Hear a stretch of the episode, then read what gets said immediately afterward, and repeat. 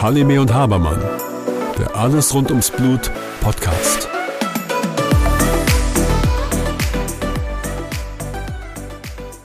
Hallo Susanne. Hallo Björn.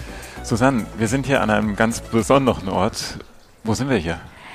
Wir sind in Duisburg in einem wirklich wunderbaren Spielzeugladen, nämlich bei Roskoten und äh, Boris Roskoten hat uns hier erlaubt, also besser gesagt sogar eingeladen. Wir können, sollen uns hier wie zu Hause fühlen und drehen heute unseren Podcast in einem ja, wunderbaren Spielzeugladen. Hm, und der ist wirklich wunderbar, weil ich hier so die klassischen Sachen wie Lego und Playmobil vermisse, es ist ganz anderes Spielzeug hier. Völlig anders ja. und auch wirklich, ähm, es gibt hier sogar Spieleabende, Spiele-Nachmittage, wo man bestimmte Spiele mal äh, öffnen kann, mit seinen Freunden und der Familie vorbeikommen kann und äh, die dann gemeinsam spielen kann. Also wirklich, und auch neue und auch alte Spiele zusammenspielen kann. Also wirklich ganz toll, muss ich dir sagen. Das ist wirklich toll, ne? Man kann sich hier in den Regalen verlieren mhm, und ähm, sicherlich auch Stunden verbringen. Ja. Ja, also kommen wir mal auf unser Thema zurück. Wir hatten ähm, das letzte Mal Konduktorinnen als Thema und, ja. und haben uns so ein bisschen damit beschäftigt, was die beschäftigt, wenn sie überlegen, Kinder zu bekommen. Genau.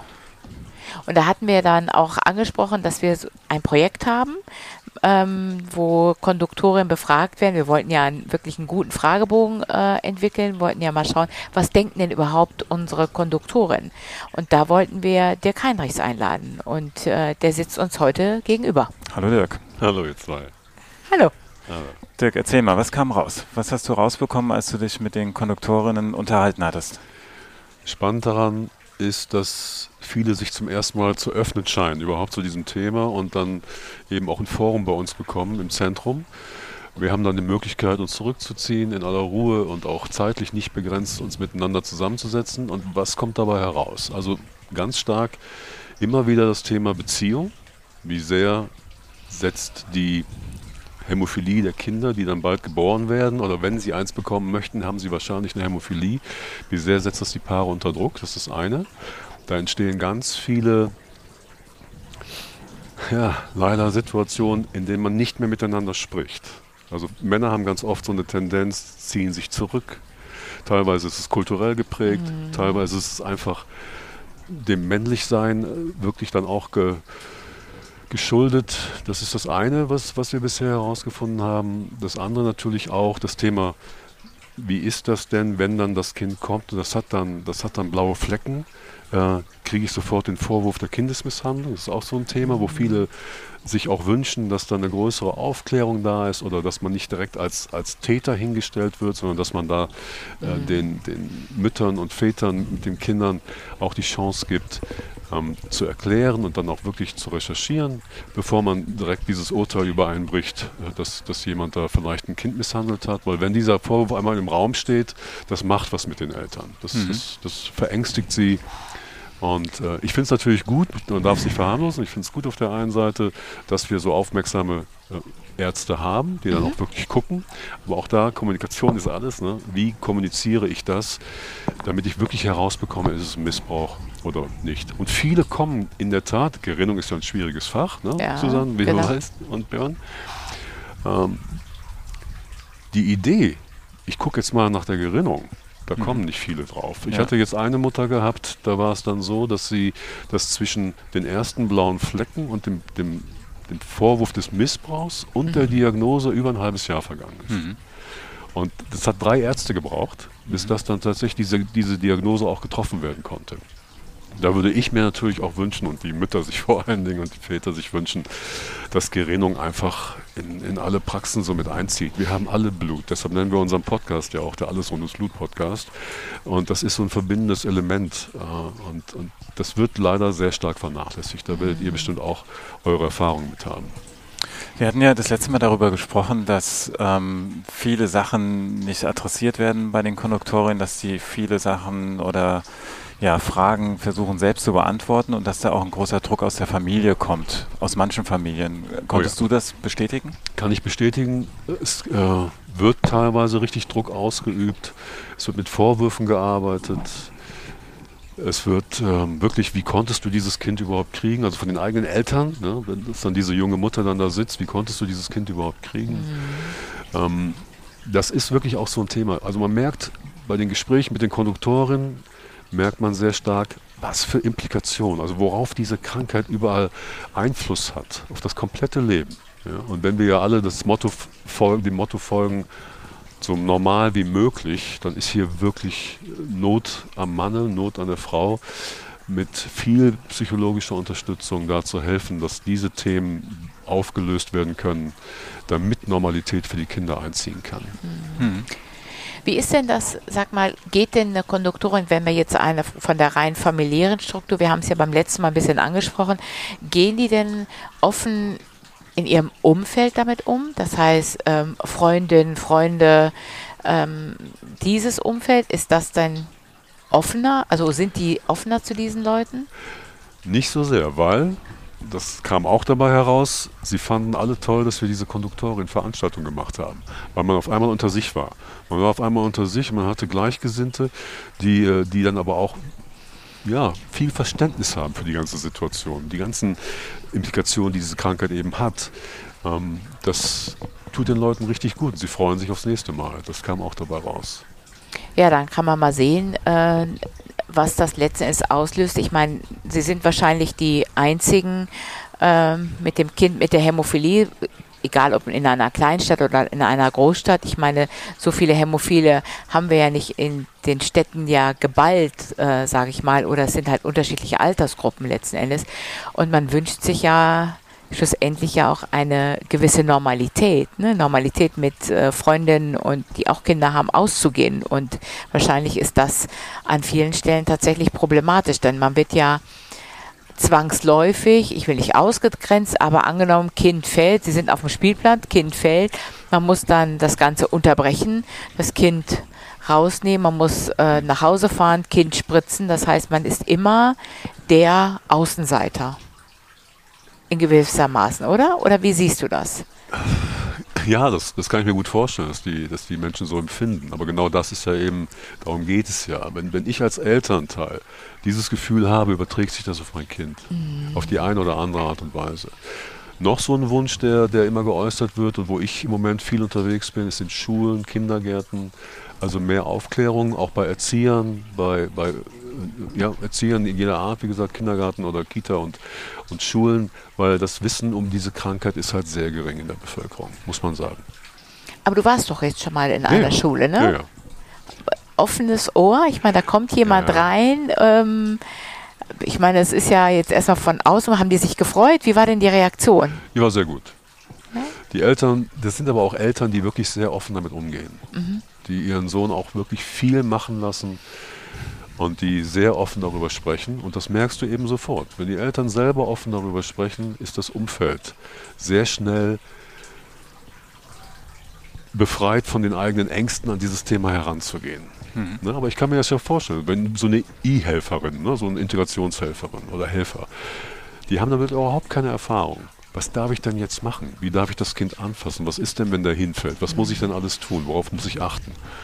Und da machen wir Aufklärung, die wird sehr gut angenommen und sehr offen. Und die Schule hat jetzt schon darum gebeten, dass ich noch zweimal komme, um äh, weiter Aufklärung zu betreiben, weil sie noch mehr Fragen haben und das Thema sehr offen angehen. Mhm. Wäre wär das dann auch eine Lösung für Frauen, die bislang noch keine Kinder haben, dass sie einfach offener darüber reden? Ja. Ja, weil diese Krankheit braucht Normalität. Weil wir ansonsten, wir kennen ja immer dieses Thema in Watte packen und so weiter und ja. dieses Kind, die Kinder dürfen nicht in Watte gepackt werden. Sie müssen auch herausgefordert werden. Und, und dieses offene Reden nimmt ja dann wahrscheinlich auch das Umfeld mit. Und das Umfeld brauchst du ja, wenn du ein ja, Kind bekommst. Du nimmst dem Umfeld echt den Wind aus den Segeln. Ja. Ja, wir haben ja auch das Thema Mobbing. Habe ich jetzt auch ganz oft schon gehört. Ja. Deshalb gehe ich auch in manche Schulen jetzt rein, weil gewisse Kinder gemobbt werden, die eine Hämophilie haben. Hm. Das ist äh, klar, ihr kennt das, Kinder können grausam sein, wir kennen den Spruch, da ist was dran, ne, je nachdem, was sie natürlich auch zu Hause vorgelebt bekommen, wie man dann mit so einer Krankheit umgeht. Wenn so eine Krankheit als Schwäche übersetzt wird, dann hat so ein Kind wirklich einen schweren Stand. Hm. Also muss man auch in solche Schulen reingehen und sehen, dass man starke Personen findet, die dann wiederum so ein Schutzmantel, je tatsächlich ein Schutzmantel in psychologischer Natur um dieses Kind herum bauen können, damit Mhm. man immer Ansprechpartner hat, die im Notfall auch mal eingreifen können. Mhm. Ja, aber was machen wir denn mit den Lehrern, die durchaus ähm, ebenfalls ja gehemmt damit umgehen? Ich meine, können wir ihnen wirklich die Angst nehmen? Ich meine, es gibt ja Versicherungsprobleme, ähm, die da sein können. Ich meine, das ist ja auch ein, ein ganz großes Thema, ähm, Kinder dann letzten Endes ähm, offen damit umzugehen. Ich meine, ähm, müssen wir nicht an der Stelle dann auch gucken, dass wir die Kommunikation des Kindes fördern, das heißt, sich aktiv zu äußern über diese Dinge? Hast du da auch schon mit einigen Kindern Kontakt gehabt ähm, über den, über diesen? Ja, das ist natürlich etwas, was ich über einen längeren Zeitraum aufbauen muss. Ihr wisst das, wenn Kinder merken, dass sie Verbote ausgesprochen bekommen, wenn sie gesagt haben, ich bin da gefallen. Genau. Ja, so dieses Thema, ganz klar. Wir müssen hier, hier so, ein, so, eine, so eine Atmosphäre schaffen, dass die Kinder wissen, äh, ist es besser, Bescheid zu sagen, ich bin gestürzt, weil dann Genau. kriegen sie die richtige Therapie. Ja. Und die Eltern müssen da wirklich mitspielen. Es hat keinen Sinn, ein Kind dann äh, Hausarrest zu geben oder Handy weg oder oder oder. Das führt nur dazu, dass die Kinder nichts sagen. Und das erhöht natürlich die Gefahr, falls mal wirklich was sein sollte. Ja? Also ihr wisst, ich bin ein Riesenfan von Kommunikation und ich bin, bin davon fest überzeugt, je mehr wir darüber sprechen, je mehr in den Familien darüber gesprochen wird, je mehr es thematisiert wird, ähm, auch im Umfeld, umso einfacher ist es, in die Normalität reinzukommen. Gibt es Unterschiede zwischen den Eltern? Hm. Also ich meine, ähm, die Frauen, also die Mütter und Väter und auch in und familiär, also andere Familien, gibt es da Unterschied? Wahrscheinlich. Ja, also du hast natürlich alles. Du hast die ganze Bandbreite. Du hast die Mütter, die überbehütend sind und Väter, die dann sagen, ach lass doch mal. Du hast diese Konstellation, Ja. wo dann wiederum Spannungen entstehen, weil dann die Mutter sagt, du nimmst das nicht so ernst oder Ja. so. Äh, Du hast die Väter, die beispielsweise sagen oder denken vielmehr, ähm, mein Junge, mit dem kann ich ja nicht das machen, was ich gerne machen würde. Ich kann nicht mit dem raufen, ich kann nicht mit dem Fußball spielen. Das hast du auch. Wirklich enttäuschte Väter, die das natürlich dann wenig zeigen. Es gibt aber auch die Väter, die schlichtweg die Familie verlassen aufgrund der Erkrankung. Die gibt es auch. Da ist es schon ein Querschnitt der Gesellschaft, aber, aber eben die, die, die Motivation, warum dann sowas passiert, das hängt ganz stark mit der Hämophilie zusammen. Du hast natürlich auch kulturelle Unterschiede. Ja? Das ist auch so etwas, äh, nicht nur, aber in, in Teilen ist das so, dass, dass durch die Erziehung, die die Väter erlebt haben in ihrem eigenen Leben, wenn sie zum Beispiel durch mehr Gewalt erzogen wurden, dass sie selber eben auch mehr dazu neigen und äh, Liebe und Gewalt miteinander verwechseln. Ja. Ist natürlich schwierig, ne? So ein Ja. Kind mit Gewalt aufwachsen zu lassen, mit einer Hämophilie. Björn, das ist doch Es ist also grundsätzlich Gewalt. schwierig, ein Kind mit Gewalt ähm, Ja. aufwachsen zu lassen. Und ich habe da neulich was ganz Gutes gelesen. Ähm, wenn du deinem Kind gegenüber Gewalt ausübst und sei es nur emotionale Gewalt, dann wird dieses Kind nicht die Liebe zu dir verlieren, aber die Liebe zu sich selbst. Und das scheint ein großes Problem für die Zukunft zu sein. Ist es auch, weil Ja. diese Kinder werden, werden bindungsängstlich Ja. zum Beispiel. Ja, da gibt es genug Studien drüber und vor allen Dingen auch genug Erfahrung. Selbst der Klaps auf den Hintern, also das meine ich ernst, selbst der Klaps auf den Hintern ist ein absolutes No-Go. Mhm. Ich bin 1,85 groß, ich habe eine relativ große Hand, eine XL-Hand. Das würde mir nie in den Sinn kommen. Ja. Nie in den Sinn kommen. Ja, man muss halt Kindern manche Sachen erklären. Und was du gerade gesagt hast mit der emotionalen Gewalt. Ich habe ja viele Kinder betreut, die extreme Gewalt erfahren haben. In anderen Bereichen außerhalb der Hämophilie.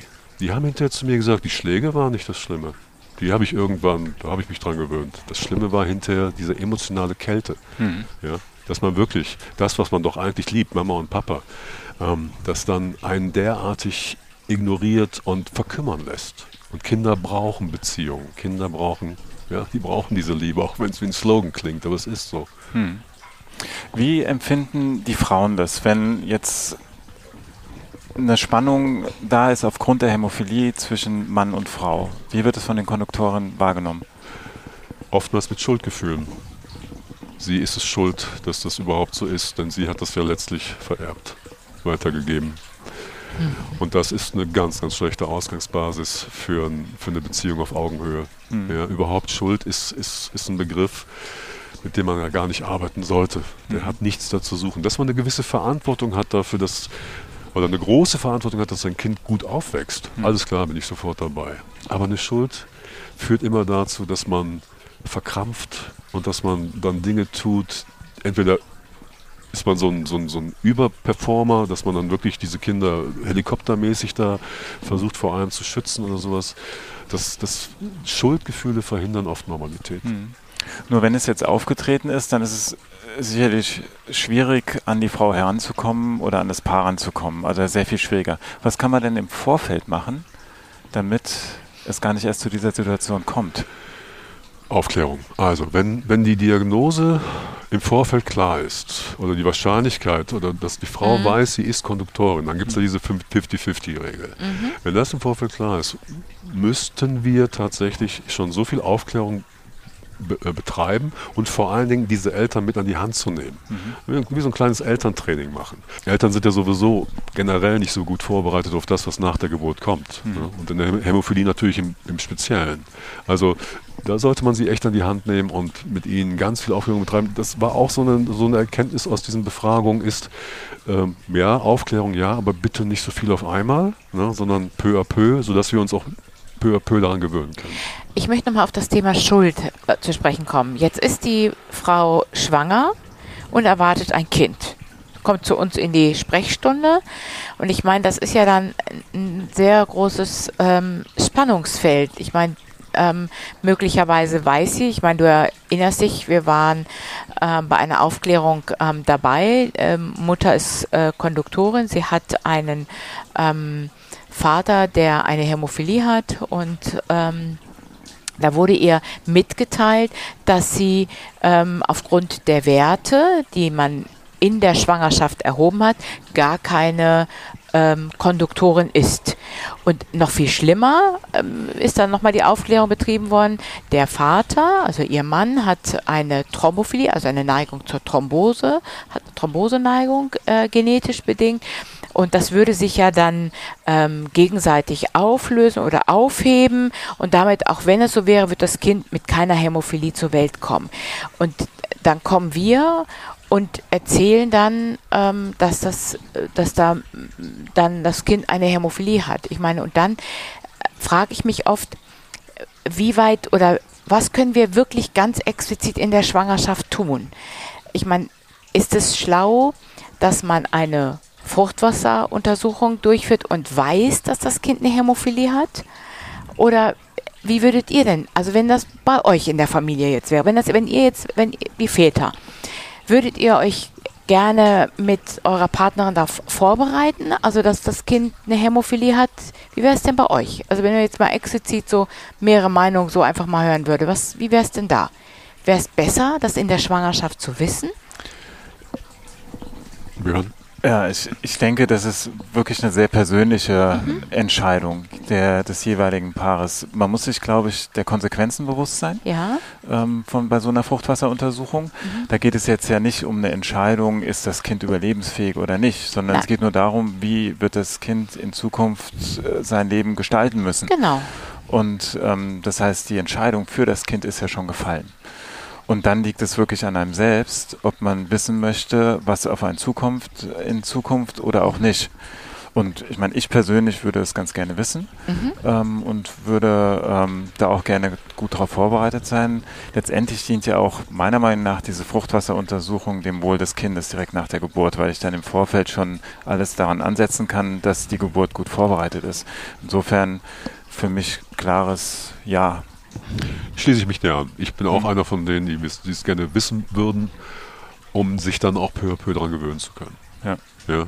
Denn du hast ja, wenn, das, wenn diese Frage im Raum steht, dann hast du ja trotzdem deine neun Monate oder so, hast du ja so, und hoffentlich ist es, hat es keine Hämophilie, also dieses Ja. Bangen. Und das darfst du auch nicht vergessen, dieses Bangen, auch wenn die Mutter das hat, Ja. überträgt sich auf ihren Stoffwechsel. Ja, das überträgt sich auf ihren ganzen Hormonkreislauf. Das heißt, sie hat wahrscheinlich einen höheren Stressfaktor. Und wenn du einen höheren Stressfaktor hast, überträgt sich das wiederum aufs heranwachsende Kind. Und das trägt, überträgt sich letztlich wieder auf die Bindungsfähigkeit und so weiter. Spannend, weil ich habe tatsächlich eine Mutter, die ist Konduktorin und ist mit äh, zwei Brüdern aufgewachsen, die eine Hämophilie haben. Und ähm, für sie war es klar, sie, sie, sie wird auf jeden Fall Mutter werden wollen und war dann auch schwanger. Und ähm, wir haben dann ähm, die Diagnose bei uns in der Ambulanz gestellt, noch nicht mal in der Klinik, weil das Kind ist per Kaiserschnitt geboren worden. Und dann ist sie zu uns in die Ambulanz gekommen. Und sie ist mit zwei Brüdern groß geworden. Und als die Antwort feststand, also ich kam da mit dem Ergebnis und habe gesagt, sie hat eine schwere, das Kind hat eine schwere Hämophilie A, brach für einen kurzen Moment die Welt zusammen.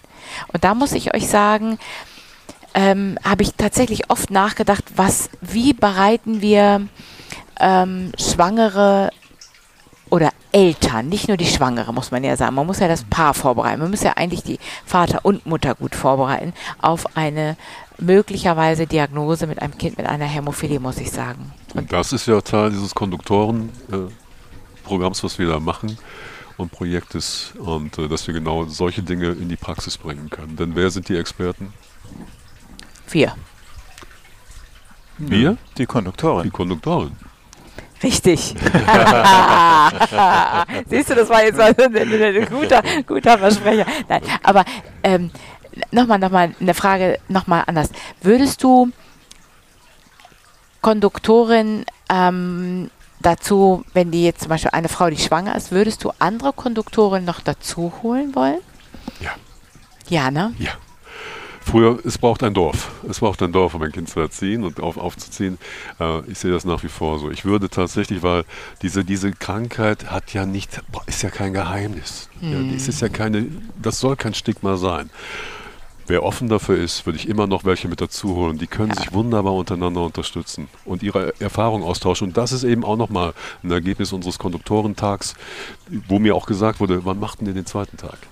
Ja, ja ich glaube, da müssen wir mal ähm, uns mal nochmal die Köpfe zusammenstecken und einen Termin raussuchen. Ne? Das ist, äh, scheint dringender ja. denn je. Und wir haben eine Anfrage sogar aus München bekommen. Ja, die wollen dort ebenfalls ein Konduktorentreffen ähm, machen. Also es scheint jetzt irgendwie die Runde gemacht zu haben. Okay, aber das ist ja klasse. Ne? Insofern können wir ja allen die Sicherheit geben, ja. ähm, sich auszutauschen und das wird dann hoffentlich viele Probleme im Vorfeld schon beseitigen oder lösen. Ja. Das denke ich auch. Ich hoffe das auch auf jeden Fall. Ich meine, ähm, wir äh, hoffen uns ja viel, aber und äh, ich glaube, dass wir auf dem besten Wege dahin sind. Nicht immer können wir alles alleine lösen, sondern wir brauchen tatsächlich die Hilfe anderer und das sind in dem Fall andere Konduktorinnen. Ja. Ganz genau. Susanne, ich danke dir und vor allem dir, Dirk. Ich danke euch. Ich danke euch. Mit freundlicher Unterstützung von Sobi, Swedish Orphan Biovitron. Halime und Habermann, der Alles rund ums Blut Podcast.